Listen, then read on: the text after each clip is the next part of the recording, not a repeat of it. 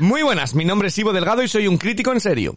Y yo soy Rocío Muñoz. Hoy es jueves 28 de julio de 2022 y este es nuestro programa número 102 de cine. Así que recibo un abrazo desde lejos y arrancamos. He visto cosas que vosotros no creeríais. Cine en serio. Con Ivo Delgado, Rocío Muñoz, Unai Gallego y Miguel Ángel Tomás.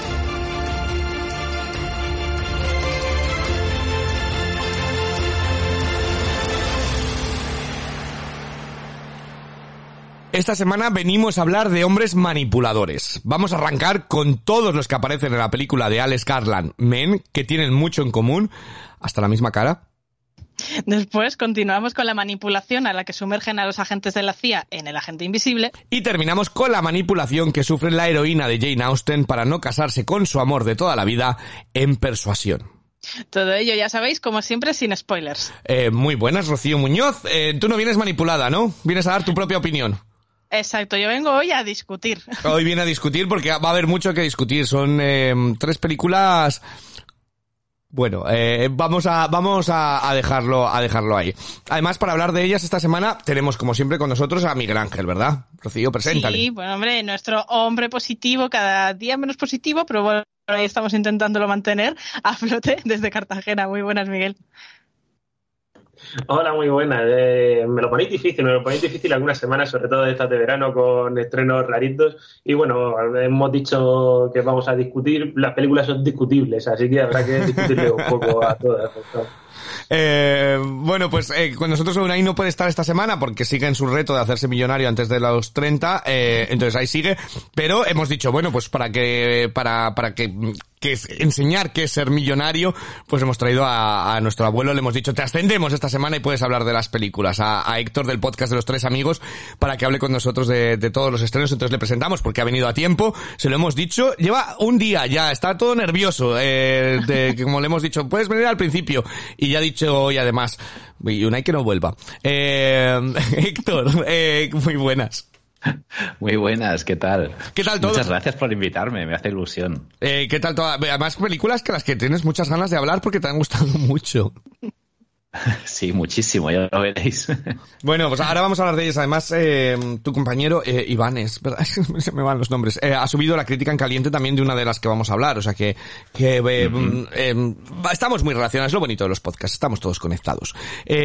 antes de nada, se pueden poner en contacto con nosotros en las redes sociales, ¿no? Para decir, Rocío, ¿en qué hora has elegido estas películas? Pues lo, ¿dónde, dónde pueden ponerlo? ¿Dónde se pueden poner en contacto con nosotros, Rocío? O para darme la razón, porque igual hay alguien que está de mi parte. Lo podéis eh, manifestar en Twitter buscándonos como arroba podcast en nuestro grupo de Telegram, que también se llama podcast en serio, o en iVoox si nos escucháis desde la plataforma. Ahí os podéis poner en contacto con, con nosotros. Eh, hay que decir que, bueno, que, que Crisel nos va a mandar un mensaje del el, programa 100, ¿vale? Eh, nos ha dejado un comentario súper bonito, nos da las felicidades y dice que le encantó ese programa por saber cómo, cómo empezó todo, que no se lo esperaba, ¿vale? Y que eh, normalmente me ha hecho mucha ilusión porque dice cuando busco programas de cine un poquito en serio dice me quedo dormida dice y, y llegué a vosotros para echarme unas risas y pasar un buen rato seguid así familia seriófila. Eh, me encanta eso seriofi ser ah es que pensé que habías leído seriofilia. Digo esto ya parece una enfermedad de sabes de, de, seriófila un abrazo muy grande. Un abrazo enorme Crisel mil gracias vale Muchas por gracias. por los comentarios que nos dejáis. Nos da muchísima ilusión siempre vale así que así que mil gracias. Pero qué te parece Rocío si te aprovechando que tenemos aquí a a Héctor eh, de primeras. Vamos con su reto cinéfilo. Empezamos con, con ello, que eh, esta semana además vamos a hablar de películas ambientadas en la Gran Depresión, o como Héctor lo llama, adolescencia, ¿vale? Así que eh, vamos para allá.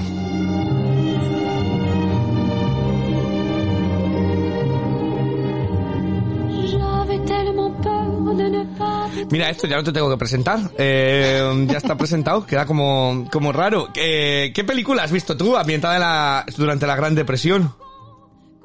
Pues he visto Dillinger de 1973. Ajá. ¿Sabéis cuál es? Pues no. No. Así que cuéntanos.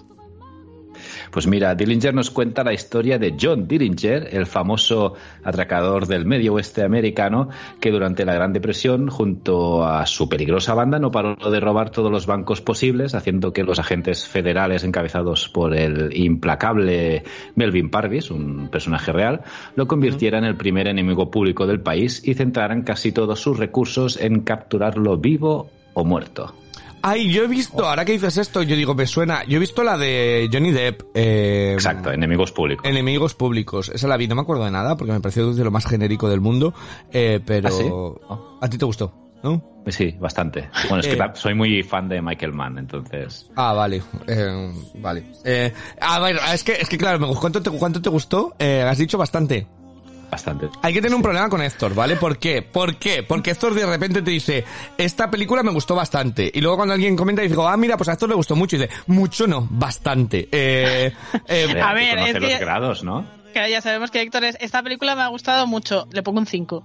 sí, pero, pero bueno, pero mucho, mucho, bastante es lo mismo, ¿no? Le gustó No, bastante. yo le, creo que no. le gustó mucho mucho. está por No, encima de bastante. Exacto, no es exactamente lo mismo, ¿eh? Ay, de verdad, esto es lo que tiene con, con un catalán que, claro, como todo lo tiene que medir con tantísima precisión, exacto. A ver, Eh, yo bastante, lo veo como un 7 y mucho un 8, ¿no? Más o menos. Exacto. Muy bien, muy bien, Rocío. ¿Ves? Pues yo, mira, mucho y bastante. Ser del Barça... ¿Qué te ha gustado? A mí esa me gustó bastante, o esa me gustó mucho, lo considero la misma palabra. Eh, en fin. Eh, bueno, vámonos a que nos hemos ido por las ramas. Dillinger, eh, que, que- que cuenta, ya has contado de qué va, ¿te ha gustado la peli? Sí, sí, sí, me ha gustado bastante porque, eh, bueno, aparte de estar ambientada en la Gran Depresión, ¿no? El- va de atracos y es una peli básicamente de acción, ¿no? Y aparte está dirigida por John Millions.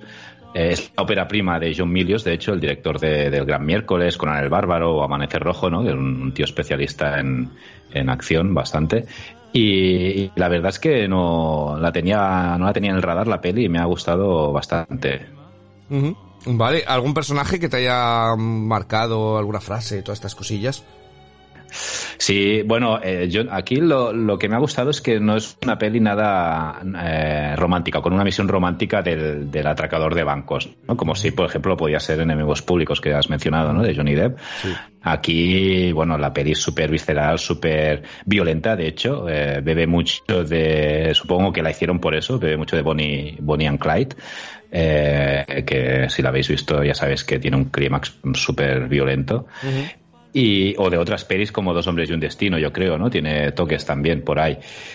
Y, y, y obviamente, pues como decía, John Dillinger es el protagonista, pero yo me quedo con, con el personaje que interpreta Jeffrey Lewis, eh, que, bueno, diréis, ¿quién es Jeffrey Lewis? Si buscáis en Google y veis la foto, sabéis que es un actor de reparto, que lo hemos visto en decenas, por no decir centenares de pelis, y que es, es la mano derecha de Dillinger y es como el alma del grupo y, y el más sensato, podríamos decir. Aunque por, por, por el protagonista, por Dillinger, iría con él hasta la muerte si hacía falta, ¿no? Entonces, es un personaje que el que más me ha gustado de la película.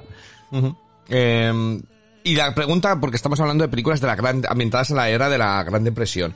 Si tú te imaginas en esa época, que no te, no- esto no te cuesta gran esfuerzo, pero si te imaginas en esa Nah. época, eh, imagínate que tú eras, estabas en la misma posición que el protagonista. Eh, ¿Cómo actuarías? Hombre, viendo el- lo mal que lo pasaba la gente, lo de atracar bancos no parece tan mala idea. Lo que pasa es que yo hubiese a lo mejor robado uno y me hubiese ido a México, ¿no? John Dillinger parece que es un personaje real, pare- parece que estaba era adicto a robar bancos, ¿no? Porque incluso en la peli eh, hay un momento que se escapa de una cárcel, que en la vida real pasó, se escapó con una pistola de madera de una cárcel y, en la película, en la vida real esto no es, no, no es cierto, eh, el mismo el mismo momento que se escapa aprovecha y roba un banco que, que- que está de paso, ¿no? Eh, entonces, pues yo, mira, yo intentaría probar robar un banco en esa época y, y fugarme a una isla o a México y, y vivir de, del dinero, si se pudiese. Eh, ¿Algo más que añadir? ¿Te ha gustado? ¿Qué Sí, sí, sí, sí. Es, eh, es una sorpresa, ¿eh? es curiosa la peli, porque eso es como una amalgama de, de- de varios subgéneros de la época, ¿no? Que tuvieron éxito, entonces eh, intentan aquí hacer aprovecharse de ello. Y, y me ha sorprendido eso, lo, lo bruta y violenta que es, ¿no? Y, y que la peli también está contada por el, está narrada por el antagonista, ¿no? El, el agente del FBI, que di- digo antagonista no villano porque, porque realmente él, él está aplicando la ley, ¿no? Sí. Pero aquí lo pintan como el malo, obviamente. Y sí, sí, muy, curiosa, recomiendo, la tenéis en Filmin, si le Ah. queréis dar un ojo. Aparte dura, no, no llega a 100 minutos, o sea que pasa rápido y hay bastante acción y, y muy bien hecha, de hecho. ¿Qué nota le has dado? Un 7. Un 7. Mira. Claro, ha dicho que le ha gustado bastante. Ya que un. Bueno, pues eh, ahí queda eh, Dillinger, ¿vale? Eh, Rocío, ¿y tú? ¿Qué has visto de la Gran Depresión? Cuéntame. Pues mira, me he ido a 1969 para ver eh, una película de Sidney Pollack titulada Danzad, Danzad, Malditos. ¿Vale? Y Que protagonizaron eh, Jane Fonda y Michael Sarrazin y pues evidentemente está ambientado ante la Gran Depresión en un momento de crisis económica y social, motivo por el que cientos de ciudadanos deciden apuntarse a una maratón de baile donde participarán por parejas. Esta maratón consiste en no parar de bailar ni un solo momento hasta que solo quede una pareja en pie que se llevará una suma de dinero. Eh, la escogí pues porque buscando películas eh, que cumplieran este requisito, pues la premisa me pareció súper interesante. Creo que es totalmente yo. O sea, es la típica cosa que leo y digo, para mí. Y no me equivoqué. Eh, a mí me ha parecido muy buena película. Es, eh, es dura, es cruda, eh, a veces incluso angustiosa. Hay escenas que yo estaba pasando fatal. Y sobre todo, eh, es muy premonitoria, es muy fuerte, ¿no? Ver cómo eh, años después hemos normalizado parte de los comportamientos que aquí se muestran, eh, incluso en televisión, ¿no? Eh, que al final parecía que estas ideas de bueno, encerrar a la gente en una pista de baile y tal era un poco distópico, pero no tiene tanto de distópico, ¿no? Eh, entonces, eh, de hecho, en la película existe eh, la posibilidad de comprar entradas para ver a estas parejas competir, puedes patrocinar a tu pareja favorita, y si alguno de los participantes también demu- demuestra habilidades extra o genera más espectáculo de algún modo, pues el público le lanza monedas pues como si esto fuera un auténtico zoo, ¿no? Entonces es que es tremendo. Maravilla. Y entre toda esta aberración, pues hay unos personajes que me han parecido bastante interesantes. Eh, empezando por el maestro de ceremonias, que interpreta eh, Ji Jung, que se llevó además el, el Oscar por este papel. Aunque mi favorito, si tuviera que coger uno, ha sido el de Jane Fonda, eh, la protagonista de la historia, porque me parece que tiene un arco impresionante y creo además que tiene una interpretación mm, súper hipnótica, no sé, creo que es un personajazo. Pero eh, de frase sí que me quedo con una que dice el, precisamente el maestro de ceremonias a uno de los participantes y que dice, ¿crees que pagan por verte mirar los rayos de sol? ¿Por ver a Alice como si saliese de un salón de belleza? Les importa un rábano quien gane, solo quieren ver un poco de miseria para sentirse mejor. Y yo creo que retrata bastante bien Hmm. Mm, el, el- el mensaje ¿no? y, y la crítica social tan grande que había eh, eh, implícita en esta película que a modo curiosidad eh, diré que creo que fue eh, una de las precursoras del uso del flash forward o de las primeras en utilizar el flash forward en el cine y también no sé si esto sigue vigente ya en los últimos años pero por lo menos hasta hace nada eh, seguía teniendo el récord de película con más nominaciones a los Oscar en total nueve sin estar nominada a mejor película que es curioso. Entonces, pues bueno, a mí me ha gustado un montón. Le he puesto un ocho y medio y me parece súper recomendable. La tenéis también en Filming. Oh, joder, pues mira, yo no la he visto, la de Danzad, Danzad Malditos, y me han dado muchas ganas. Escuchándote me han dado muchas ganas de, de verla. ¿Tú la has visto, eh, Héctor? Pues no, también me ha pillado. Ah. Me encanta pillaros. Ah, pues, pues, Pues muy recomendable, ¿eh? porque además eh, realmente toda la película es en un mismo escenario, que es la pista de baile, y es muy creativa también eh, para, para eso, para desarrollarse. Son dos horas y, y es súper creativa y también tiene un final y un cierre muy, muy potente. Ajá, pues, eh, pues hay un Danzad, Danzad Malditos de Sidney Pollack en filming. Pues yo me he visto una de las grandísimas eh, asignaturas pendientes que tenía, por eso yo decía, joder, esta semana que no llegaba, que no llegaba, y digo, la tengo que ver. Y me he visto las uvas de la ira, ¿vale? Eh, Oh. Los entonces, Ivos de la ira. Eh, ¿Cómo lo tenía que decir? Eh? Llevaba toda la semana con ella metida ahí en plan... Hombre, yo esto no podía desperdiciar la oportunidad. Pues he visto Las Uvas de la Ira. Las Uvas de la Ira es una película de John Ford de 1940, ¿vale? Eh, que relata por completo, adapta además una novela ganadora del premio Pulitzer eh, de Steinbeck y creo que relata súper bien lo que, lo que fue esta, la Gran Depresión. Creo que es la gran película de, de la Gran Depresión y siempre aparece en todos esos rankings de las mejores películas de la historia, de siempre está ahí y entiendo perfectamente por qué. Eh, me ha parecido absolutamente demoledora, brillante, súper política eh, para, para los años 40. Eh, me parece que tiene unas ideas de comunistas en gran parte eh, y cosas que que, que, yo creo que todavía vemos y vivimos, ¿no? De estos grandes conglomerados y de todo ello, me parece absolutamente eh, increíble. Tiene unas imágenes alucinantes eh, y, y, unas eh, escenas que yo creo que se me van a quedar para siempre. La llegada al, al campamento, porque porque no sepa de qué va, las uvas de la ira es sobre una familia, un hombre que vuelve a su casa después de haber estado en la, en la cárcel, eh, cuatro años por matar a un hombre, y cuando llega a su casa ve que su familia ya no está ahí, y alguien le dice que realmente se les, les han expropiado todas las tierras y que se tienen que ir de, de allí.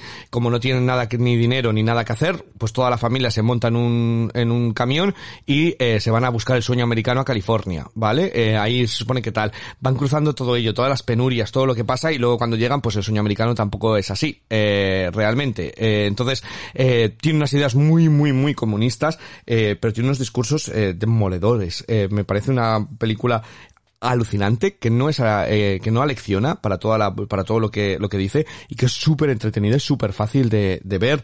Eh, tiene unos discursos demoledores. El, el actor Henry Fonda está espectacular eh, por completo. Y la fotografía que es de del gran Greg Toland que hizo también eh, Ciudadano Kane eh, la fotografía de Ciudadano Kane es absolutamente brillante. O sea me ha parecido una peliculón de arriba abajo. He sacado una frase eh, esta semana sí que me he acordado porque eh, que, que va muy bien con el espíritu de la película. Dice un hombre tiene un alma para él, solo tiene un pedacito de un alma grande, esa única alma grande que eh, pertenece a todos. Habla mucho de ese espíritu de la, de la película de en contra del capitalismo y de lo que sucedió, ¿no? Realmente con la Gran Depresión y, todo lo que vivieron. Eh, un 10 absoluto, es una de las mejores películas de la historia. Yo creo que, que, que pertenece a ese Olimpo de grandes historias. Eh, y fíjate que yo te había traído otra de John Ford hace poco que no me gustó tanto, el Río eh, Grande o Río tal. Eh, esta, esta es una de las grandísimas eh, y consiguió dos Oscars. Consiguió él como mejor director y a la actriz secundaria maravillosa, eh, Jane Darwell as well, también como, como ma, eh, como la, la madre de, de, toda la familia.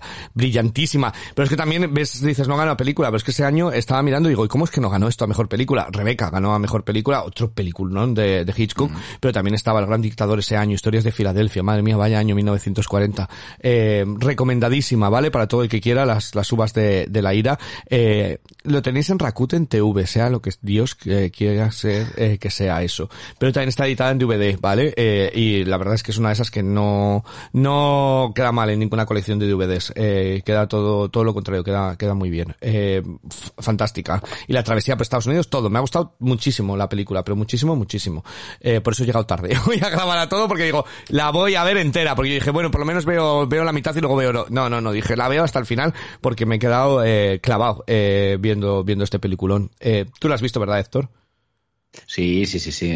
Como tú dices, obra maestra y es una de esas pelis que que se te quedan grabadas, pero que mm. no, como mínimo, en, en, en, no mucho tiempo no te apetece ver, ¿no? Porque sí. es, es, a mí me pareció durísima, ¿no? Y, y, el plano que tú dices de la llegada al campamento, ¿no? Desde el coche, bueno, desde el camión, mm. eh, es increíble. Es, se, me, se me grabó a fuego y, y, se te pone la piel de gallina ahí, sí. Sí, es más que gente que dice que ha envejecido, es que, es que ves eso y parecía, yo estaba viendo las, las imágenes de Ucrania, las imágenes de la guerra de Ucrania, de los refugiados, de, eh, pff, tiene mucho, eh, eh, y mira, los, luego los americanos, ah, luego la gente se queja, pero hay que mirar la, la, propia historia también todo lo que han pasado y todo lo que ha pasado y, y, y eso te hace ser más solidario también, ¿eh? ver estas películas, entender que todos hemos pasado por ello, porque todos, bueno, eh, ¿para qué voy a hablar de España, no? Con todo lo que pasó en la guerra civil y de estas imágenes iguales, ¿no? En campamentos de refugiados en Francia, pues, eh, pues, pues no vendría mal recorrer, recordar la historia para eh, volvernos más solidarios y entender al de al lado.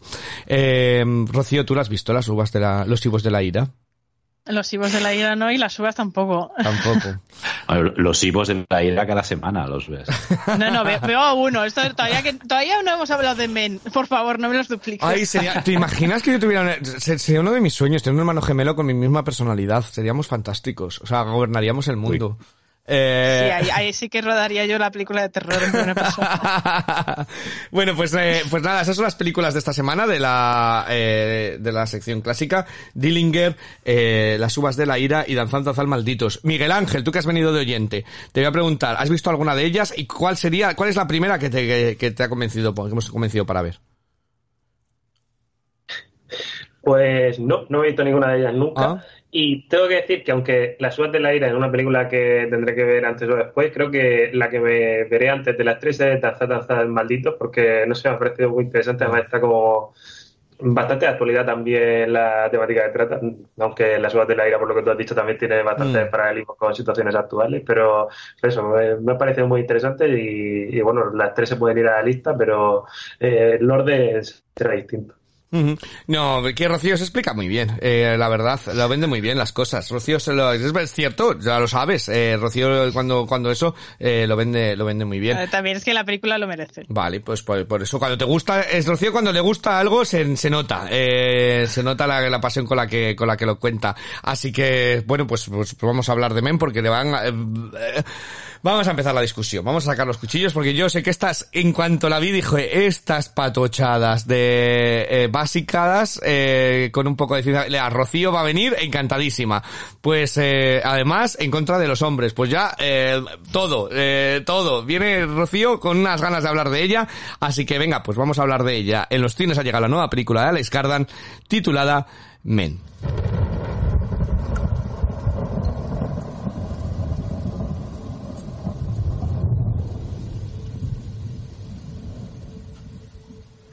Harper, nuestra protagonista, se está recuperando de las secuelas que le provoca un ataque de violencia machista llevado al extremo. Para ello decide curarse en una casa en mitad del campo. Sin embargo, hay algo enigmático entre todos los hombres de ese pueblo en el que vive que terminará convirtiéndose en una auténtica pesadilla. Alex Garland escribe y dirige su tercer largometraje tras los éxitos de crítica de Ex Máquina y Aniquilación, en la que él considera su primera obra enfocada directamente al terror. Yo creo que se le ha olvidado que escribió 28 días después, la verdad. Pero bueno, Rocío, ¿da miedo vivir en ese mundo gobernado de hombres o es solo un jueves cualquiera? Que, que, oye, que metacinefilo. Eh, Es- metacine, ¿no? Porque estaba presidente de película, ¿eh? ¿Te has visto Claro, cómo- claro, eh? total. Ahí es para que Qué estuviera atenta. Eh, Bueno, yo creo que en el fondo es otro jueves cualquiera porque son cosas que, que nos encontramos bastante a menudo, ¿no? Pero eh, lo primero que hay que Hmm. decir es que Men es una película de terror, pero de lo que actualmente se suele llamar terror elevado, que a mí es una palabra que no me gusta nada porque me parece como súper elitista, pero bueno, pero que viene a referirse a mm, películas de terror que detrás de toda la atmósfera, no, no, coñazo no porque son las que me gustan a mí. Eh, bueno, películas de terror donde detrás de la atmósfera lo que hay es una crítica social o al sistema o bueno intentan tener una profundidad más allá de película de sustos vale para que nos entendamos. Eh, bueno pues aquí Alex Garland pues viene a hablarnos del sentimiento de culpa y del machismo en la sociedad a través de esta historia en la que se nos presenta pues a esta mujer, a Harper, eh, cuyo marido con el que estaba en proceso de separación, pues muere en lo que ella interpreta pues como un suicidio, ¿vale? Esto es al principio de la película, no es nada tal. Eh, y ella pues presencia ante sus ojos como, como esa, esa muerte, ¿no? Entonces pues para desconectar, superar, etcétera, se va a esta casita aisladísima del mundo, que es también de primero de película de terror, en la campiña inglesa pues para, para superar sus traumas. Y lo que parecía que a ser casi un retiro espiritual, pues se empieza a convertir en una pesadilla cuando comienza a ser tratada pues con bastante hostilidad por todos los hombres que se cruzan el pueblo, e incluso es acosada por un misterioso hombre que vaga pues completamente desnudo por la calle. Y hasta ahí se puede leer. Eh, la película creo que arranca casi más en el tono de thriller, porque tiene también un inicio un poco reposado, donde se nos va situando poco a poco el momento vital que atraviesa ella, cómo se instala en la casa, etcétera.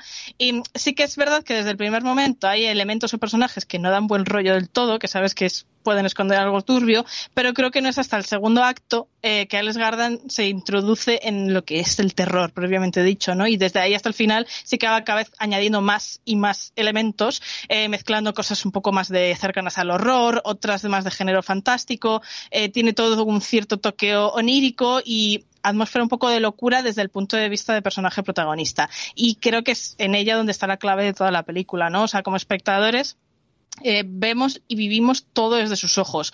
Es súper percepción de la realidad y a poco avispados que seamos, pues eso, desde el principio pues vemos que todos los hombres del pueblo tienen prácticamente la misma cara, ¿no? Como decía Ivo. Eh, entonces, esto que nadie se, se, lo tome como un spoiler, porque no me refiero a que ella esté loca y sea todo un invento suyo, sino que esta película es una película más sensorial o más emocional, donde la acción está directamente influida por los sentimientos del personaje principal. Es su vivencia y sus demonios manifestándose. Entonces, en ese sentido, eh, la interpretación de muchas de las cosas que vemos queda bastante a gusto del consumidor. Hay cierta polémica, he leído gente ya eh, con una lectura que a mí me parece un poco simplista, eh, que dicen que Mento lo único que pretende trasladar es que todos los hombres son iguales. ¿eh?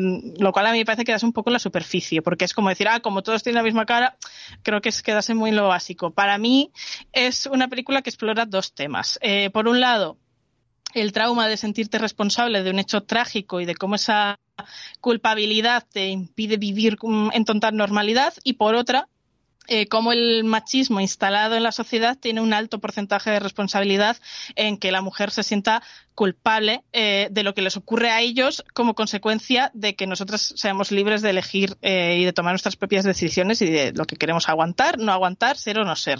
De hecho, eh, justo veía la película y salía la noticia ¿no? de un concejal de Vox mm, diciendo textualmente pues que el asesinato de una mujer a manos de su marido, que después de hacerlo se suicidó, era culpa de él y también culpa de ella. Pues eso, tenemos también la culpa de que nos maten. Entonces creo que al final toca cosas que se pueden entender bastante de actualidad. Y luego en la película también hay varios em, simbolismos o referencias de carácter religioso, incluso mitológico, que son temas muy recurrentes en general en, en las obras de Alex Garland. Y para quien le haya seguido bastante, como es mi caso, eh, mm, y pueda entender un poco por dónde va esta película, creo que Men es un estilo más cercano a Aniquilación, en el sentido de, que la película pues pone el peso más en la psicología del personaje y la desarrolla a partir de ahí, ¿no? Eh, y luego, pues a mí me parece que es una película que puede gustar más o menos o convencer más o menos, eh, pero que por lo menos no se acobarda a la hora de explorar límites o de proponer o crear imágenes incómodas. Y después de todo esto diréis, bueno, pero también que te ha gustado, pues sí, eh, a ver, no es de mis favoritas de Alex Garland, eh, porque, bueno, ya lo he dicho, es que el rollo fantástico y tal, pues no me llena de igual manera que la ciencia ficción, por ejemplo, pero creo que a nivel técnico es una película súper correcta, me gustó un montón la fotografía, creo que también las interpretaciones están muy bien, creo que Jesse Buckley hace una interpretación estupenda y Rory Kinnear, que está omnipresente, pues también está bastante guay, y luego, a nivel de personajes, Mm, pues explora y pone el dedo pues en temas de actualidad que, es, que me parecen interesantes, que me parecen debatibles y a mí ya sabéis que eso en las películas pues me suele estimular y entonces ya de entrada ya tienen una atención captada. Entonces, no es la mejor obra de Alex Garland, pero dentro del género creo que es bastante recomendable y creo que a quien le guste estas historias así pues mm, extrañas o comerse un poco el tarro, entender simbologías y tal, pues puede pasar un rato entretenido. Vale. Eh, vale, vale. No, vamos. Venga, ahora todos los golpes. No, yo no voy a hablar hasta que no. Vamos a dejar a Miguel Ángel primero. Eh, como eres el hombre positivo, pues eh, que nos traiga positividad también para continuar tu, tu, tu mensaje de positividad. Eh, Miguel Ángel, ¿qué te ha parecido a ti? Yo, como soy positivo, pues cuando he empezado a ver un poco, cuando empieza a pillarle un poco el rollo a la película, eh, de ver un poco de lo que va, lo que empieza a explorar y demás, eh, he hecho porque, porque me gusta, porque me parecía un tema interesante que tratar y pensaba que podía salir mm, una especie de, de déjame salir, pero con, con, esta otra temática. Eh, pero creo que, bueno, al final eh, Garland utiliza, creo, esta película para explorar los distintos tipos de terror que él conoce y que habrá visto en, otros lados, pero me parece que no acaba de, de, cohesionarlo todo bien como para que sea una película de terror súper destacable. Creo que no acaba quedando un mal resultado. Pero no sé, me parece que, por ejemplo, cuando intenta generar una atmósfera inquietante, lo hace bastante bien, la parte central de la película más, bien, pero toda la parte cuando se acerca al clímax y tal, que esto, bueno, lo hemos hablado un montón de veces, que nos ocurre con un montón de películas de, terror, eh, se me acaba volviendo algo más densa y, me, cuesta un poco digerirla. Tengo que decir que aunque lo que es el clímax no me ha gustado, los últimos, no sé, tres, cuatro minutos de película, lo que es el final, Los final, créditos, ¿no? el último plano, y me ha levantado bastante lo que viene siendo la, la resolución, que si no fuera por eso ya le iba a poner un 5 o algo por el estilo. Creo que hay cosas bastante interesantes que sacan en la película. Jesse Buckley diría que es de lo mejor, pero a mí me gusta mucho, así que tampoco soy eh, especialmente objetivo con, con sus interpretaciones. Y, eh, y, bueno, en general creo que el resultado es positivo, es una película que me gusta que exista y bueno, espero que, que Garland aprenda de sus fallos en esta película si quiere volver a abordar el tema del cine de terror tal cual, porque creo que hay elementos de valor en la película y eso creo que consigo crear una atmósfera bastante buena. Otra cosa que no me ha gustado en la película, eso sí, es que si va a hacer un enfoque tan sensorial sobre cómo se siente la protagonista, que al final explicite en la parte inicial de la película primero lo que ocurrió en su pasado en a de flashback y luego que aparte te lo recalque todo en una conversación tanto con, con, una amiga suya como otra con un párroco, creo que eso le quita un poco el, el sentido a la exploración de, de, de, su trauma, que de lo acabe dando todo tan hecho. Es verdad que todos esos momentos, tanto los flashbacks como la conversación con la amiga, como la conversación con el párroco, tienen sus momentos de valor por sí, no, son solo piezas explicativas, pelotes explicativos que están ahí y, y, ya está, todos tienen alguna otra aportación a la película, pero creo que, que en todos esos momentos se explique tanto cómo se siente ella, de dónde viene eh, su forma de pensar y de sentirse así, mmm, perjudica a la película más que otra cosa, pero en general creo que el resultado me convence y, y ojalá Garland siga explorando este tipo de género mmm, de una forma mejor en la próxima, a ser posible. Uh -huh. Eh, bueno, pues eh, aquí ya vienen los cuchillos, preparados. Eh, Héctor, a ti no te ha gustado nada esta, ¿no? Mm, me, ha gustado, me han gustado cosas. Eh, la primera mitad, no sé, bueno, no sé si mitad, pero toda una primera parte me ha gustado y bastante, digamos, hasta el punto de inflexión, eh, el momento iglesia, ¿no? Y a partir de ahí, para mí, ya empieza a caer en barrena hasta el final, ¿no? Mm. No por el tema, el tema que trata, que es, es súper, me parece súper interesante, y cómo lo trata, de hecho, también. Mm pero porque pare parece que el director se guste mucho a sí mismo, ¿no? Eh, no sé, incluso con los planos me daba la sensación que intentaba ser un poco Bergman y todo, ¿no? Y, pero sin, sin el mismo éxito, claro. Y lo que me ha constatado la peli es que para mí Alex Garland es mejor guionista que director, ¿no? De, si miras sus películas como guionista, a mí me gustan más las que no ha dirigido, bastante más que no las que ha dirigido, ¿no? Y, y Jesse Buckley sí está muy bien, pero como no está, no va a estar bien si siempre hace el mismo papel, o sea, ya se lo sabe de memoria. O sea, no, que... jo, no, yo no estoy de acuerdo. Eh, a mí Jesse Buckley me gustó Hombre. muchísimo, la de Wild Rose me pareció espectacular, la de Country. Eh... Vale, esta no la he visto, sí. Ahí está muy bien no y a mí me, ella es una actriz que me gusta mucho, no sé, también. Sí, no, sí es buena actriz, pero parece que se haya encasillado un poco en este, este estos tipos de papel, ¿no? Como como la super película que le gustó tanto a Rocío, que a mí no me gusta nada, la de Spike Jones, ¿no? También, la de... No me acuerdo cómo se llama ya. Ahí la... tenía un nombre muy raro, sí, la del hombre que se suicidaba. Eh... Ahora, ¿cuál decís? ¿Me, sí, me estoy sorprendiendo esta yo? Sí, yo, yo sé, ahora la busco, ahora la busco, que yo sé cuál estoy, cuál dice, cuál dice Héctor. Eh, sí, la busco rápidamente, pero también estaba muy bien la de La hija oscura eh, con, con Olivia Colman. Ahí estaba muy muy bien ella también. Sí, pero, pero yo, yo entiendo un poco lo que dice Héctor, porque al final sí que son semejanzas. Personajes torturados, claro, sí. Claro.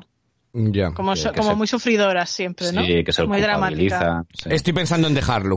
Es la película y no es de Ah. Spike Jones, es de Esa. Charlie, es de Charlie Kaufman. Claro, por eso me ha despistado. Ay, perdón, Charlie Kaufman, sí. Sí, Ah, sí, bueno, a mí, a mí eso- es que esa película me encanta, pero sí.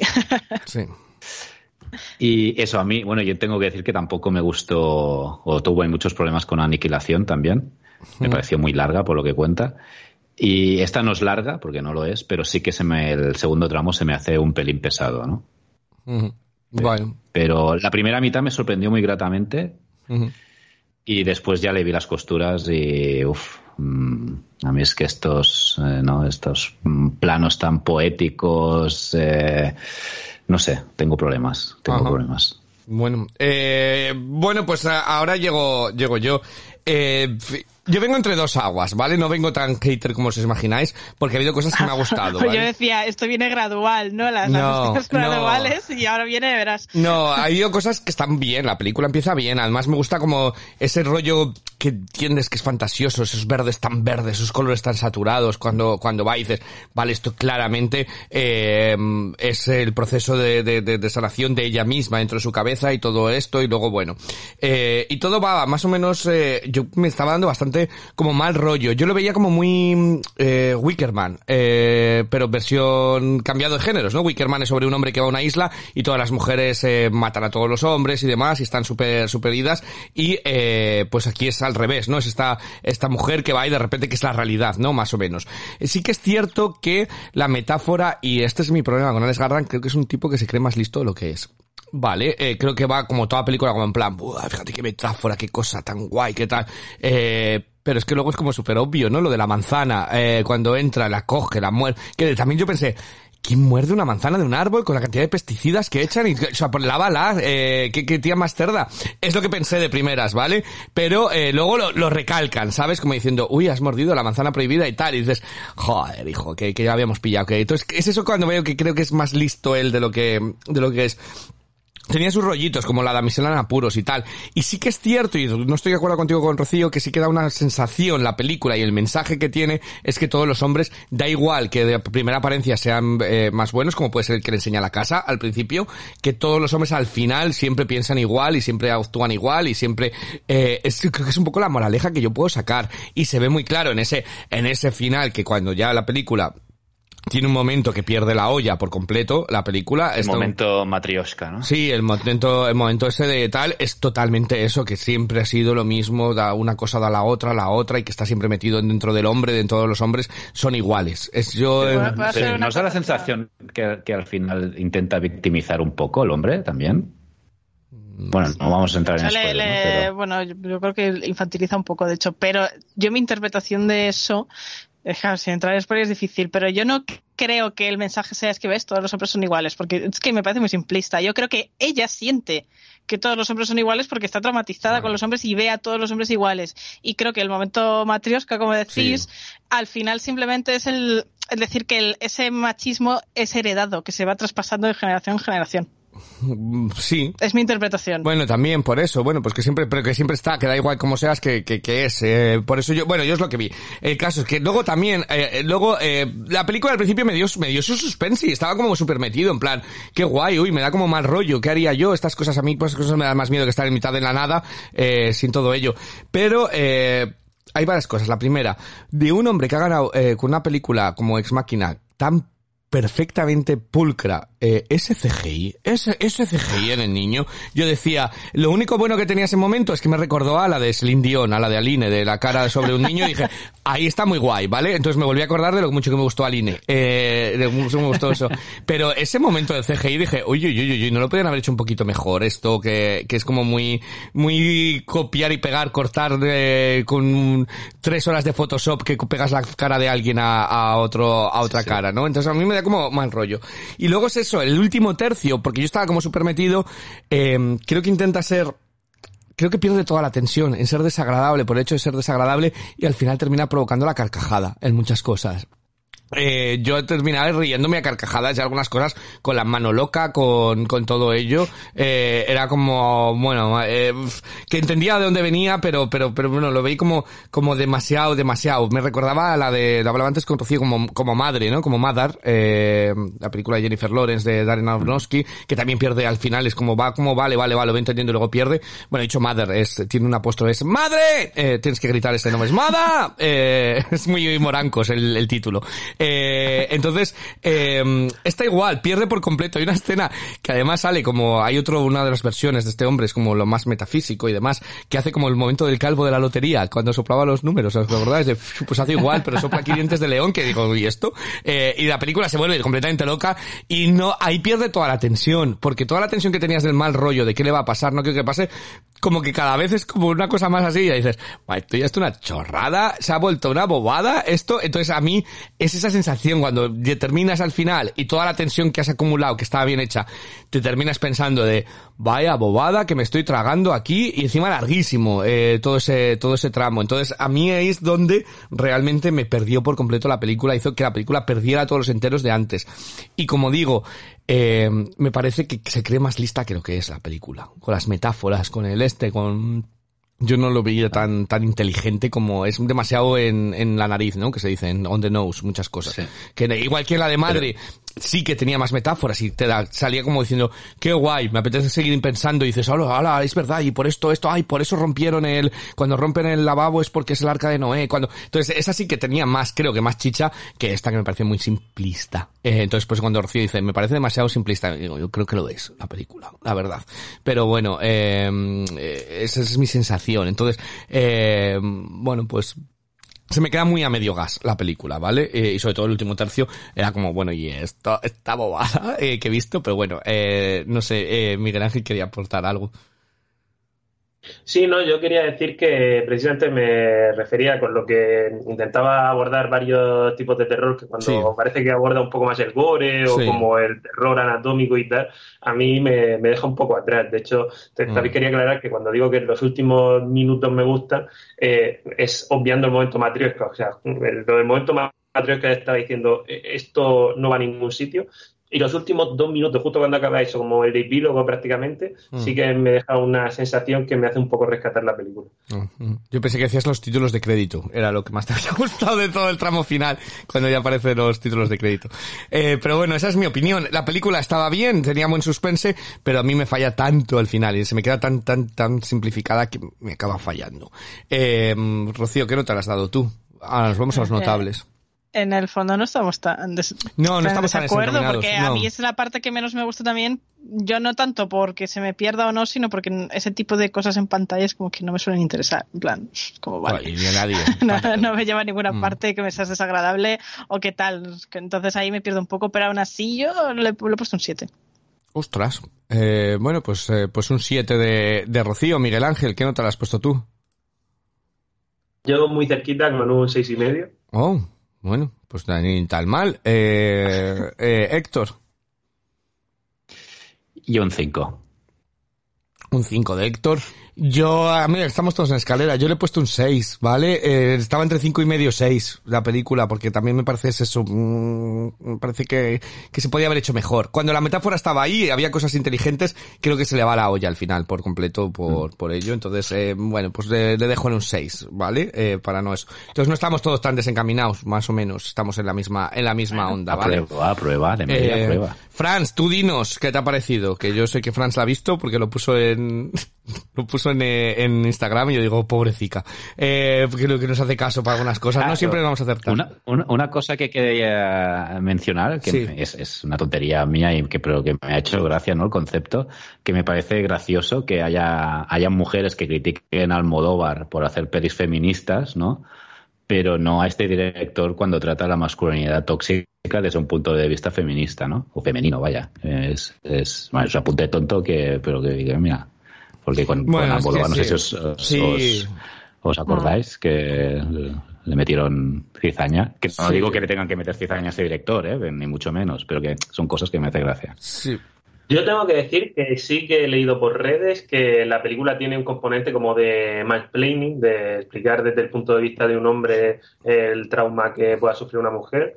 Eh, o sea, ta- también he leído las mismas críticas en esta dirección y bueno, no sé, ya depende de cómo desarrollarla. Es decir, que no me he metido tampoco a leer ninguna a fondo como, como para criticarla directamente, pero sí que he visto un poco críticas en la misma dirección en este caso.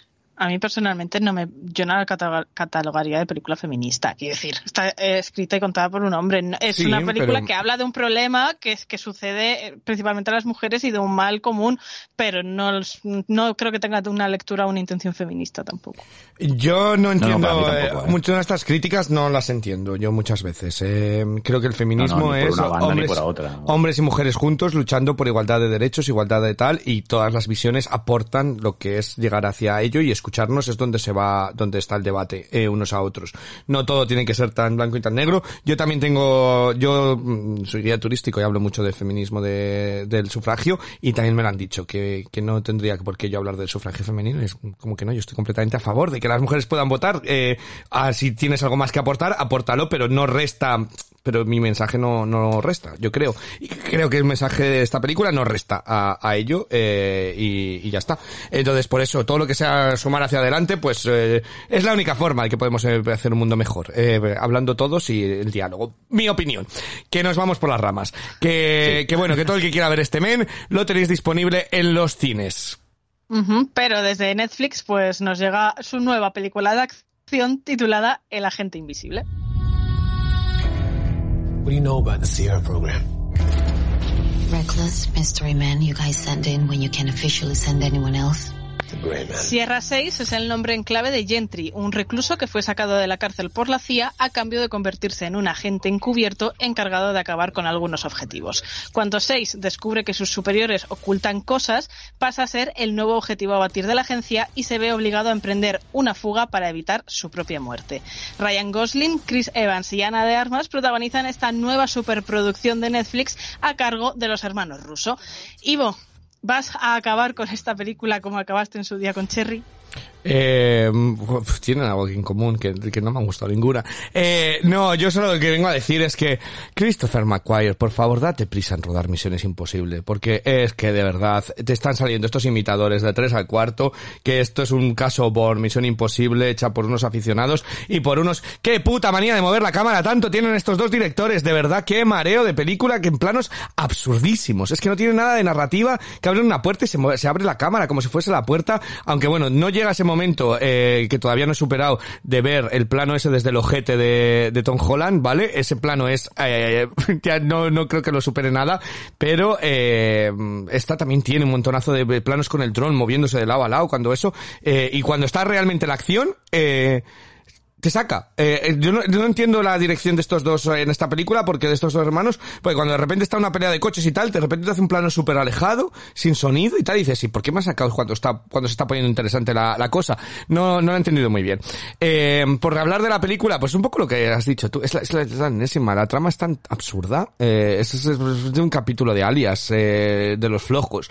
Entonces es eso, un poco el caso Born, el, el este, y, el montaje es un caos. Y a mí me ha parecido un caos, súper caótico al principio, que si para adelante, que si para atrás, que si te cuento, que si te salto. Las escenas de acción, además, eh, lo que decía, parecía como que te sacaban, que te querían sacar en plan, tú no te lo pases bien en esta escena de acción, te voy a sacar de, de la acción. Entonces al principio estaba como, como, como raro, ¿vale? De todo ello. Eh, entonces, eh, como que estaba como mal contado visualmente. Entonces, no tiene narrativa audiovisual, no tiene ello. Y luego dices, el argumento. Pues es que luego encima hay unas exposiciones de argumento que sabéis que es una de las cosas que yo más odio. Y aquí hay una escena que interrogan a Ana de Armas, eh, sentada en la mesa, y le explican paso por paso, estos agentes fueron reclutados por esto, esto, esto, esto. Pues si ya, ya lo sabe, ¿para qué se lo estás contando? Todo esto es para que nos lo están contando a nosotros, no todo el argumento. ¿Quién es cada agente? ¿Por qué se les recluta? ¿De dónde vienen? De tal, y dices, ¿qué tontería eh, de qué mal metido está está en ello. Eh, y luego eh, pues es que eh, no sé eh, me parecía como que estaba hecho por unos youtubers vale todo venga a poner planos ay venga vamos a cambiar esta transición y esto eh, un dron un este me ha parecido un caos vale y al final encima se me ha hecho eterna. La película el último tramo yo pensé que la película ten- tenía que haber terminado hace un buen rato y seguía y seguía y volvían y llegaba y tal y era hasta dónde me van a llevar con esto con esto me van a hacer la secuela pegada eh, aquí entonces me parece que se me ha hecho larga se me ha hecho pesada y fíjate que yo soy súper fan de Misión Imposible y acepto normalmente eh, barco como eh, pulpo como animal de compañía voy a decir barco como animal de compañía. Eh, pulpo como animal de compañía pero esta no no, no he podido con ella. Eh, y mira que, que tiene actores que, que yo pero el plano sin camiseta de tampoco dura tanto. Entonces no eh, pero no no no se me ha quedado como flojísima flojísima incluso Ana de Armas es un personaje de lo más insípido. No tiene nada de personalidad ese personaje para nada eh, ni ninguno de ellos. Y eh, pf, no lo siento. Y tampoco entiendo esto de la CIA. Un hombre contratan y se pone a matar ahí a policías y a lo otro. Y dicen uy está matando policías y nadie hace nada o sea es que no entiendo no entendía nada de la película. Me parecía que estaba súper mal contada y súper mal explicada y las escenas de acción que es a lo que hemos venido tampoco me parecieron gran cosa. Así que para mí súper prescindible este agente invisible la verdad. Eh, un fallazo. Eh, venga Miguel Ángel eh, tú que eres más positivo positivo yo no estoy positivo con esta película, pero porque es que me parece que, eh, bueno, leí por ahí que esta película parece escrita por una, por una inteligencia artificial y es que lo parece totalmente. Le han me- metido una inteligencia artificial en las películas de James Bond, Misión Imposible y Bond y ha, ha- ha sacado un poco un par de puntos comunes y vale, ya han contratado un pedazo de gas, han metido un montón de pasta, han metido a los rusos y ha salido lo que ha salido, que no, no se me parece un pastiche, es que no, no me ha gustado, no, no lo he disfrutado. Yo hay películas de acción así, de tiros y tal, que tienen una trama muy simple y que las disfruto, pero esta, no sé, creo que es carente de casi cualquier tipo de personalidad. Creo que en algún momento medio lo intenta. Chris Evans intenta que su personaje tenga algo de carisma, pero alguna vez le sale y la mayoría de veces no.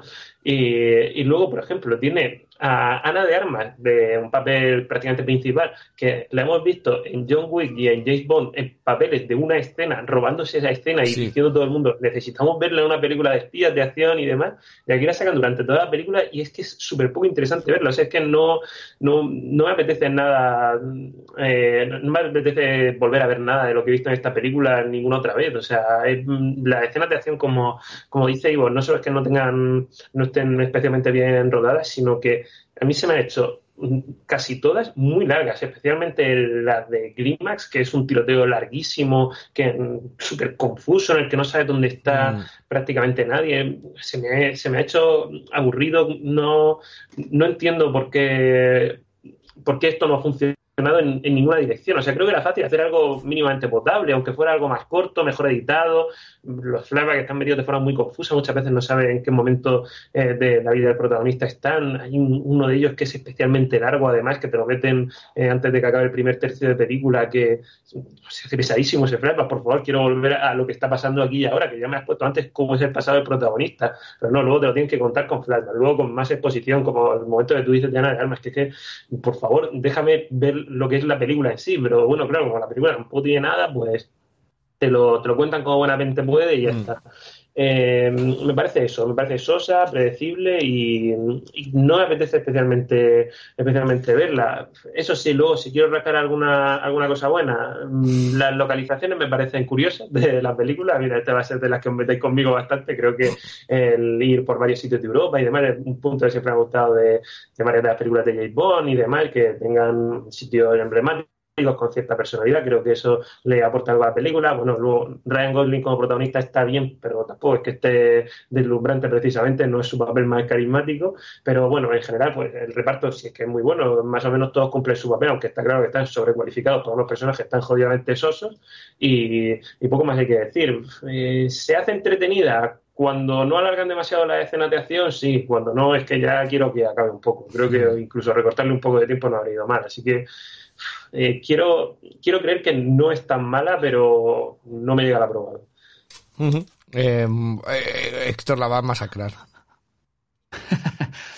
No estoy mucho en, en vuestra línea, ¿eh? no, no, no me ha gustado. No me ha gustado. Creo que es el claro ejemplo de cómo hacer una peli de acción de 200 millones, porque esta broma ha costado 200 millones, y que no haya ninguna escena de acción memorable, ¿no? Sí, hay una mega espectacular en, en Praga, en una plaza, donde parece un videojuego, ¿no? Cada vez van llegando Sí, agentes no, con las armas más grandes, ¿no? Y con más resistencia, más armadura, y hasta que el héroe tiene que huir, ¿no? Y, y la trama ya, el MacGuffin del pen, pues tampoco no tiene sentido, ¿no? Bueno, es que no tiene sentido nada en la película. Eh, el flashback este que mencionaba Miguel Ángel, ¿no? que es eterno, eh, también es una excusa para decirte mm, cómo van a encontrar a, a- la niña y al, y al, jefe ¿no? de ellos. Eh, o sea, que esto te lo podían contar en un minuto solo con un diálogo y ya está, ¿no? Eh, muy caótica, muy caótica. Chris Evans sí que me ha gustado, me, me- me pareció gracioso. Y Ryan Gosling eh, no está mal, pero sí que en los momentos que dice las frases lapidarias, ¿no? que tienen que ser así como, pues eso, lapidarias y que queden bien, se nota que no se lo creía tampoco cuando lo decía. Y Ana de Armas muy desaprovechada, pobre. Y, ya no digo Billy Bob Thornton, ¿no? Que se pasea. Ah, bueno, no. Y Walter Moura, que, que yo lo- no lo reconocí, un, un actor hace como Walter Moura, que, que sale dos minutos. Y en un personaje también muy, muy, muy raro, ¿no? Eh, muy caótico, me parece muy caótico, ¿no? Y lo que tú dices de los drones también me marea mucho, ¿no? Planos que, que claramente se podían hacer en congrua y, y, y te meten ahí un plano moviéndose, hay un dron moviéndose sin parar y tal, sin sentido, ¿no? Hmm. Eh, Me recordó en ese sentido a, a la peli de Michael Bay, a la última Ambulance, pero claro, Ambulance ha sido mucho más barata y, y en cierta en cierta medida los planos estos de drones tienen sentido y los utiliza muy bien en esa peli. Y en esta no. O sea, no. No, no. No, no, me, no me ha gustado. No me ha gustado. Bueno, pues, eh, pues Rocío, ¿hacemos pleno o ahora a Rocío le ha encantado? No, a Rocío esto no le ha gustado. yo Te imaginas, me ha encantado. No, no, eh, hacemos pleno, lo habéis dicho todos vosotros. O sea, es que eh, a mí lo que me da rollo de esto es que Netflix invierte 200 millones de euros en una película así de mediocre. O sea, me parece un atentado Sí. contra todos esos buenos guiones que deben andar esperando en algún cajón a que alguien los rescate. O sea, es que me, parece ofensivo. Y, y bueno, lo que me alegro es de que los datos no acompañen. No es como decir, pues mira, jódete, porque a- en su momento hablábamos de alerta roja. ¿no? Es que mejor mala, que inviertan en la secuela de. Alerta Roja. Que inviertan en la secuela de Alerta Roja esos millones, que es lo que estamos pidiendo. Pues sí, pero, o sea, Alerta Y Roja en era una toros de verdad. Era una película mala, por supuesto que lo era, pero era muy entretenida, cosa que esta no lo es, y tenía carisma en los personajes que estos nos tienen, ¿no? Entonces, eh, eso creo que fue lo que funcionó para convertirla en el bombazo que fue. Y aquí han querido como repetir fórmula porque tienen también pues un trío protagonista reconocible, es una película de acción, le han invertido un- otra millonada en propaganda. Y los datos han quedado incluso por debajo de lo que hizo el proyecto Adam en su primera semana. O sea, que imaginaos el, el batacazo tan, tan terrible que el proyecto Adam tuvo unos datos buenos, Qué pero guay era. no esperaban Mm. eh, eh, mucha cosa más ni habían invertido, pero de 200 millones a que luego saque 70, divertida. 70 minutos, eh, 70 millones de minutos vistos, pues bueno.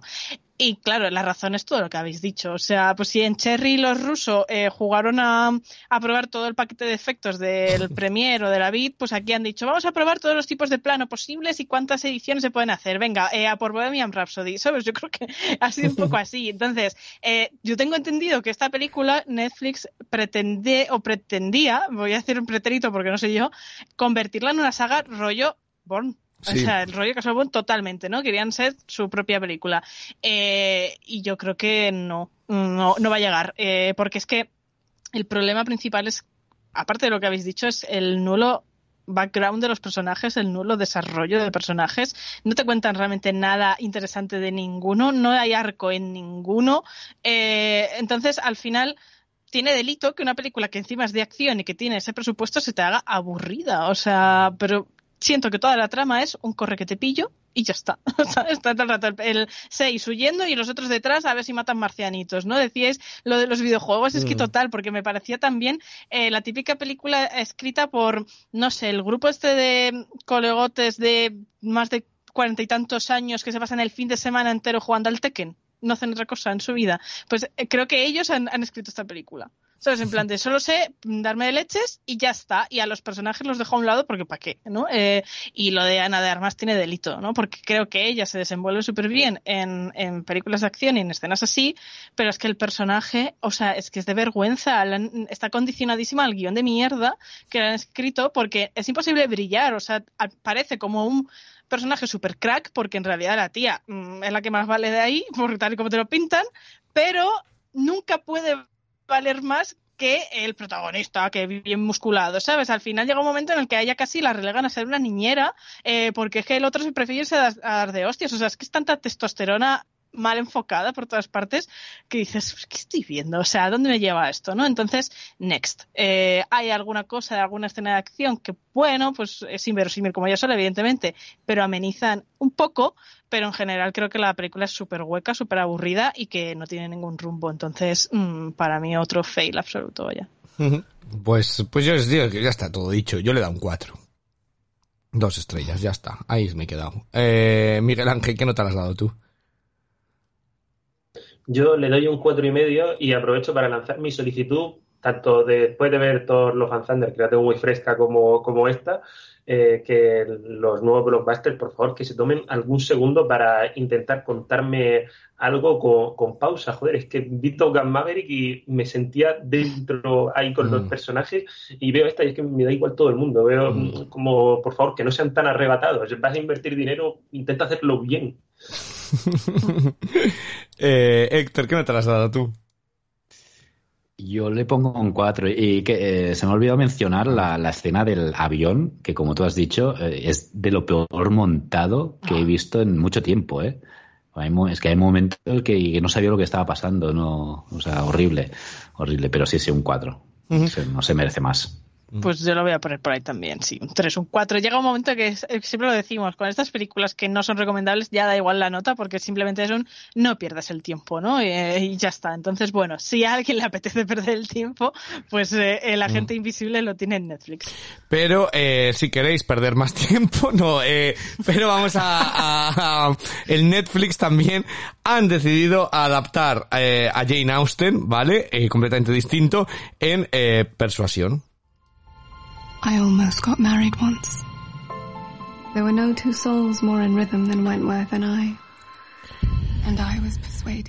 Anne vive en su mansión victoriana con su familia años después de que este le esta familia le convenciera a romper eh, su compromiso de matrimonio porque no le convenía económicamente. Eh, años después nos volvemos a encontrar con ella y con la fortuna agotada tendrá que volver a hacer frente a sus fantasmas del pasado cuando un ahora millonario Mr. Wentworth vuelve a su vida. Dakota Johnson encabeza esta adaptación rejuvenecida del clásico de Jane Austen que está levantando algunas de las críticas más feroces que yo he leído en años, desde Cats, yo diría. Eh, ¿Hay razón, Rocío, para rasgarse así las vestiduras victorianas? A ver, es que si Jane Austen levantara la cabeza se volvía bajo tierra. Uf. O sea, ese sería mi titular. Eh, y no he leído la novela original, ¿eh? pero Yo es que sí, no me eh. hace falta Yo para sí, confirmar esto que estoy diciendo, porque es que se nota a leguas que es una perversión absoluta de la obra original. O sea, es que en lugar de persuasión se tendría que haber llamado per- perversión esta película.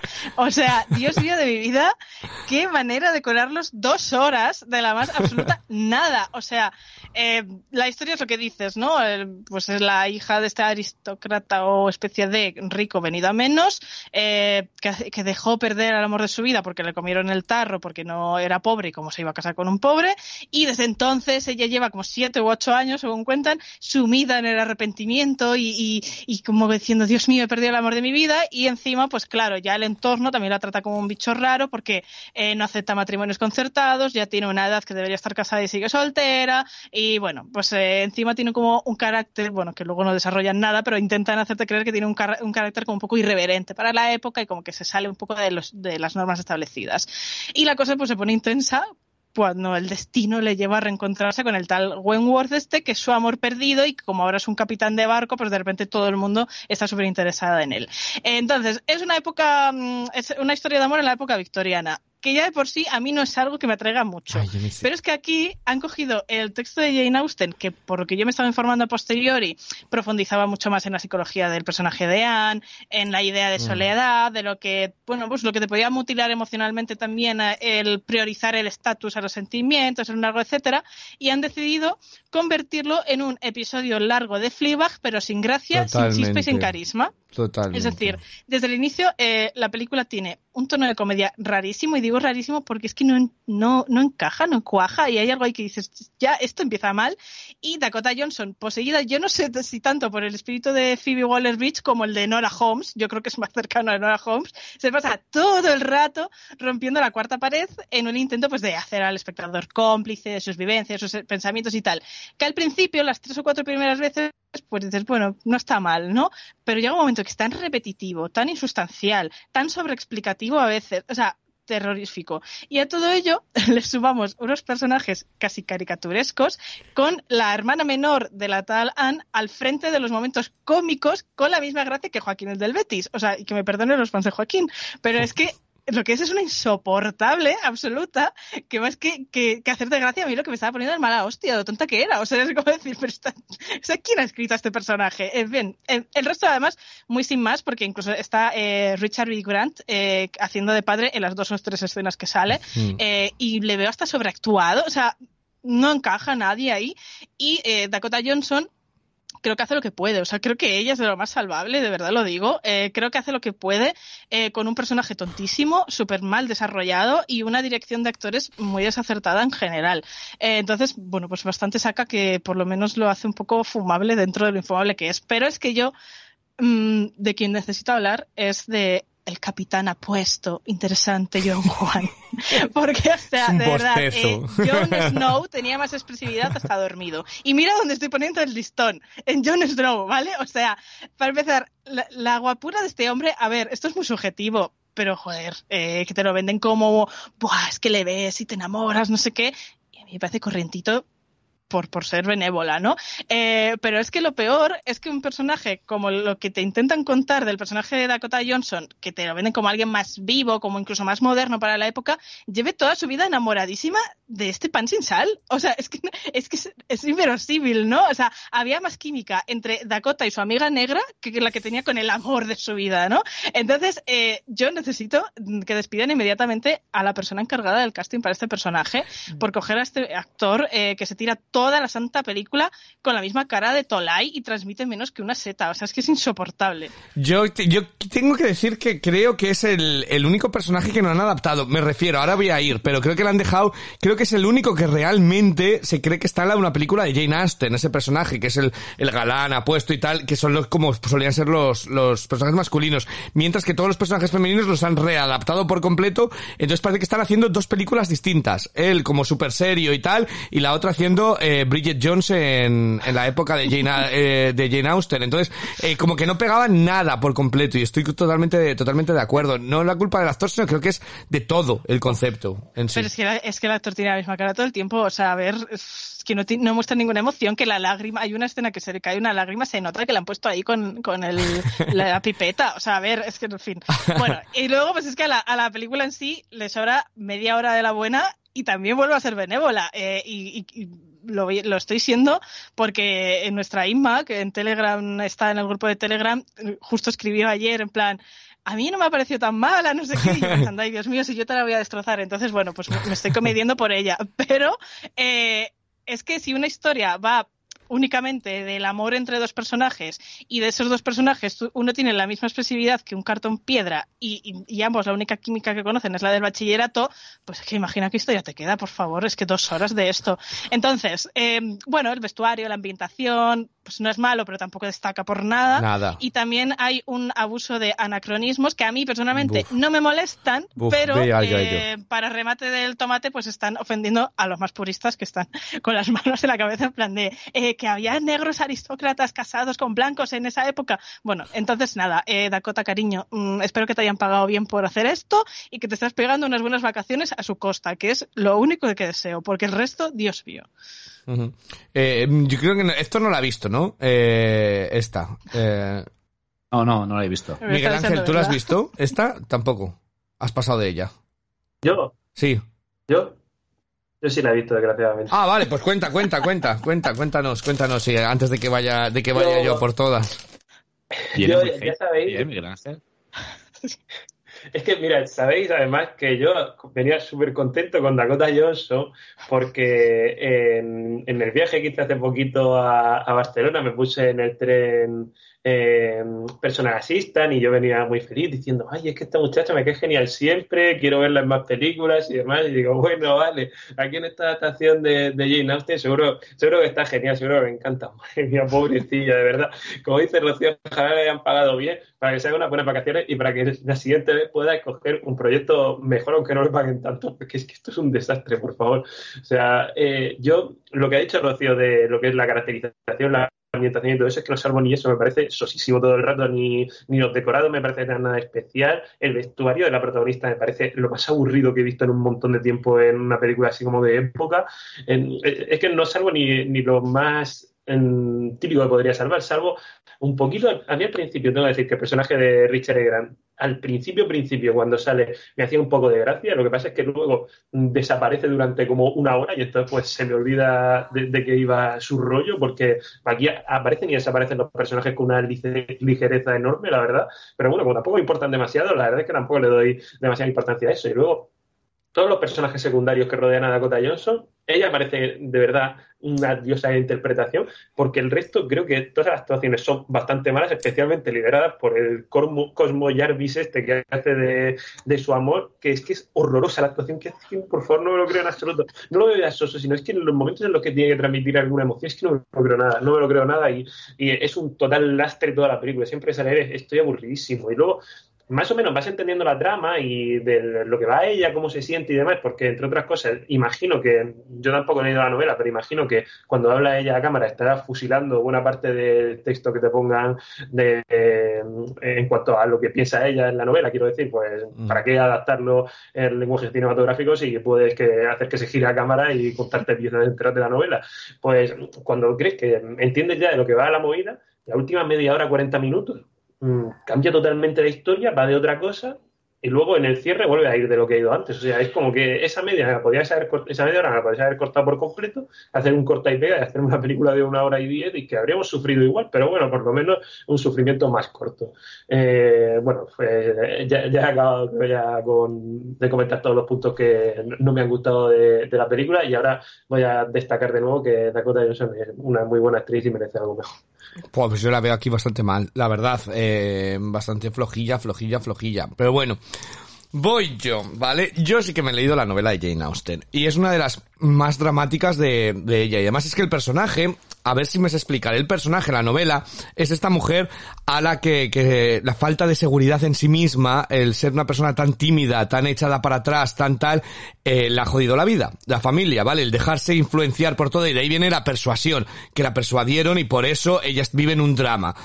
¿Qué pasa? Pues que lo han intentado hacer ahora comedia, entonces no tiene ningún sentido y el personaje de Dakota Johnson, como lo han hecho, que es como muy eh, Lizzie Bennett de Orgullo y Prejuicio, más, o Bridget Jones, eh, o Fleabag, es que le han hecho el tratamiento Fleabag por completo. Eh, entonces ese rollo de Fleabag, eh, es que yo no me creo que una persona como Dakota Johnson, que siempre tiene un comentario mm, ingenioso en teoría, eh, de todo, la hubieran, la hubieran, se hubiera dejado manipular antes. Es que no tiene ningún sentido. Como si ella está criticando a la familia, riéndose de ellos, pero luego les ha hecho caso. O sea, es que no tenía ningún sentido para, de nada de lo que, de lo que han hecho. Entonces, a partir de ahí ya, no tiene nada, ningún punto. Hablaba Rocío de los anacronismos, anacronismos. Hayan hecho el Bridgerton, ¿vale? A mí no me molesta lo de los colores, ni me molesta nada de ello y demás. Pero que tengan sentido, ¿vale? Que tengan algo de sentido. No puede ser, eh, ese, esos anacronismos en los que de repente los, diálogos eran tan absurdos. Ay, en Londres eres un 5, pero en Bath eres un 10. Si vas para allá dices, pero qué clase de época victoriana estamos hablando. Es, eh, tiene una belleza electrizante. Dices, electrizante, pero si no se ha inventado la electricidad. ¿Qué están hablando esta gente? Eh, entonces, no son anacronismos como tal, sino yo creo, es que no han puesto ningún cuidado en, en nada, ¿vale? No estamos hablando de, de, de esos anacronismos. Entonces, es absurdo, eh, que nos hagan interesarnos por esas tribulaciones de la época de te tienes que casar con este, con el otro, con el otro, cuando nada va acorde a la época. Porque ella, Dakota Johnson, actúa esto como, como si fuese totalmente contemporáneo, la forma en la que se sientan las sillas, el, eh, parece que está en el bar, lo otro, entonces, esto absoluta, el pelo, eh, el peinado de Dakota Johnson, que va con su típico pelo de tal que una mujer de la época victoriana nunca llevaría el pelo para abajo, solamente eran las prostitutas las que lo llevaban, entonces, eh, no puede ser que todo sea tan eh, anacrónico y que te tengas que tragar que la única cosa real, para eso no la adaptes a la época victoriana, para hacer todo tan contemporáneo, llévatela al día de hoy, eh, y ya está, y no hay ningún problema. Entonces, no tenía nada, ningún sentido. Y luego, luego, perdón. Bueno, es que voy al Fleabag, ¿vale? Al movimiento Fleabag. No solamente es ese estilo de romper la cuarta pared al estilo Fleabag. Es que además, eh, todo lo que hace coge la botella de vino y bebe como si fuese como en Fleabag, bebe de la botella, eh, ella como si fuese Fleabag, eh, se pone a llorar en la bañera como en Fleabag, tiene una mascota también que la acaricia mientras reflexiona sobre la vida. Es que de verdad, si se corta el pelo, te salta el copyright. Eh, o sea, de, lo de YouTube, esto que te salta el copyright de tal, le había saltado el copyright. Yo me imagino a Phoebe Waller-Bridge viendo esto. ¿Sabes? Ella, una serie que ha, ha cambiado, ha roto moldes, que ha creado todo, años que, años que ha tardado en la obra de teatro, en adaptarlo, en llevar las temporadas, seis años de su vida en llevar esto. Es que esto tiene que ser, para mí yo lo comparo con Oppenheimer, que, eh, que hizo todas las partículas de neutrón y de repente crearon la bomba atómica con ello y él dijo, madre mía, la que he creado, pues esto es igual. Es la mismo daño a la humanidad, ¿vale? Años de estudio, la propia Phoebe Waller-Bridge haciendo esto para que llegue aquí esta señorita y de repente coja su estilo y lo haga todo mal. Eh, pues lo mismo, igual de dañino. Me ha parecido eh, ofensiva, ¿vale? Me ha parecido una película, eso, ofensiva, porque no hay necesidad de coger eh, la, esta obra y machacarla así, hacer el este. Eh, es, es realmente, eh, espero que la que la directora, no me acuerdo el nombre de la directora, pero espero que sea un seudónimo, ¿vale? Para que la siguiente película pueda cambiar de, pueda cambiar de nombre, porque me parece, de verdad, me parece ofensivo, ¿vale? Y me parece que Jane Austen es una de las grandes figuras literarias y no se merece esto. Y como digo, si lo vas a adaptar, adaptar al presente. Si todo lo vas a hacer así, ¿para qué co- coño le, metes este aire victoriano y de tribulaciones y de tal? Pone una madre eh, manipuladora, lo pones en el instituto, con este no sales porque es po y ya está, y, sería una mierda de instituto, pero no, pero no sería ofensivo como es esto, porque a mí me ha resultado eso. Eh, yo que tenía ganas por, porque he leído la chisma, me encanta la época victoriana, he leído la novela, tal, no sé cuántos, eh, he terminado realmente ofendido por la película, así que... Así que no, me ha parecido horrible. Y Dakota Johnson me ha parecido que está fatal en la película. Diréis todo lo que queráis, porque os parecerá súper guapa y tal, no sé cuántos, pero, pero nada. Joder, pero en comparación a todo lo demás, yo creo que es la única que más o menos es medio creíble. Yo no digo que esté perfecta, porque es que no se puede. Pero, Está horrible. Está, está como, está como medio dormida la mitad de la película, cuando pero habla porque es cámara. que, es que el personaje no tiene ni- nada. O sea, Es que es el, es que es el- vamos a ver, el, el, el- ya le he empezado a ver, no sé si hemos visto mucho de Dakota Johnson, pero ya le estoy empezando a ver los tics estos de hablar, como, como me cayó tan mal también en la de, esta, la del pedófilo, ¿cómo se llama? La de Chacha Real Smooth. Eh, Pero me, me cayó tan mal también ahí, pero ya la veo como siempre que está como medio dormida, de verdad. El, esta parece que salida de la Academia de Interpretación de Kristen Stewart. Eh, chica, despierta, si vas a hacer la, ingeniosa y demás, eh, cuando giras a cámara y demás, que no parezca que, que- que estás ahí por eh, obligada, ¿sabes? De, de contrato. Eh, por Bueno, ello. no, no descartes que lo.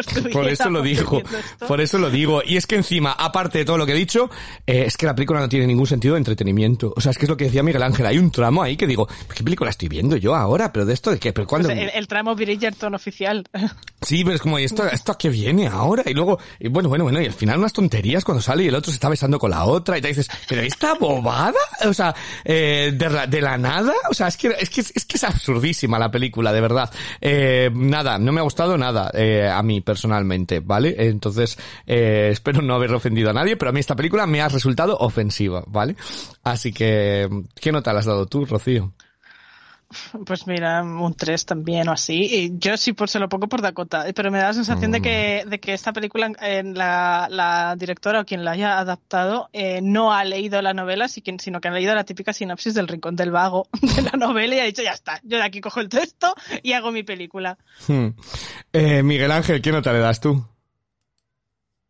Yo le doy un 3, dos suspensos para Netflix la misma semana, se van superando, la verdad, y, y bueno, se siguen superando también con lo que están haciendo de compartir cuentas. Desde luego, eh, triple suspenso esta semana.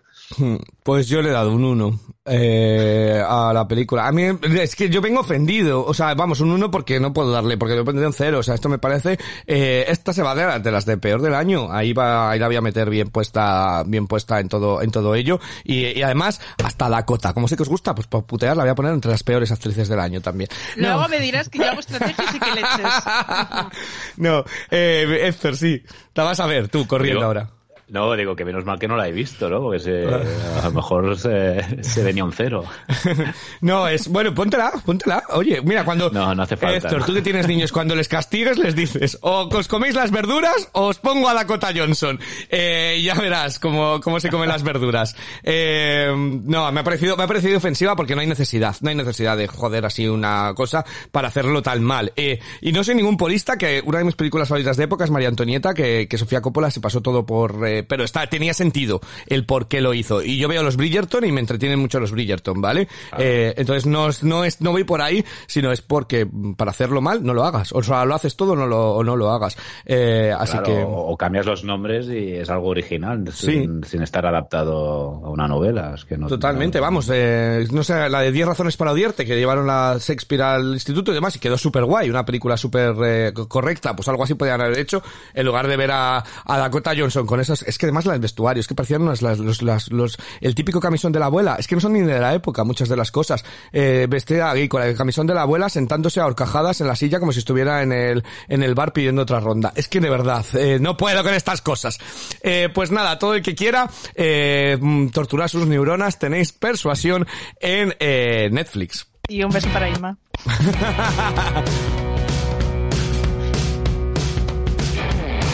Bueno, un beso para Ilma, que además hizo el reto cinéfilo, que lo iba a decir, y como no lo apuntado en el guion, porque he hecho el guion cinco minutos antes de empezar, literal, eh, pues eh, no lo he dicho, que ella vio eh, Camino a la Perdición y le encantó. Eh, muchísimas gracias, Ilma, por hacerlo con nosotros, y peliculón Camino a la Perdición, ¿verdad, Rocío?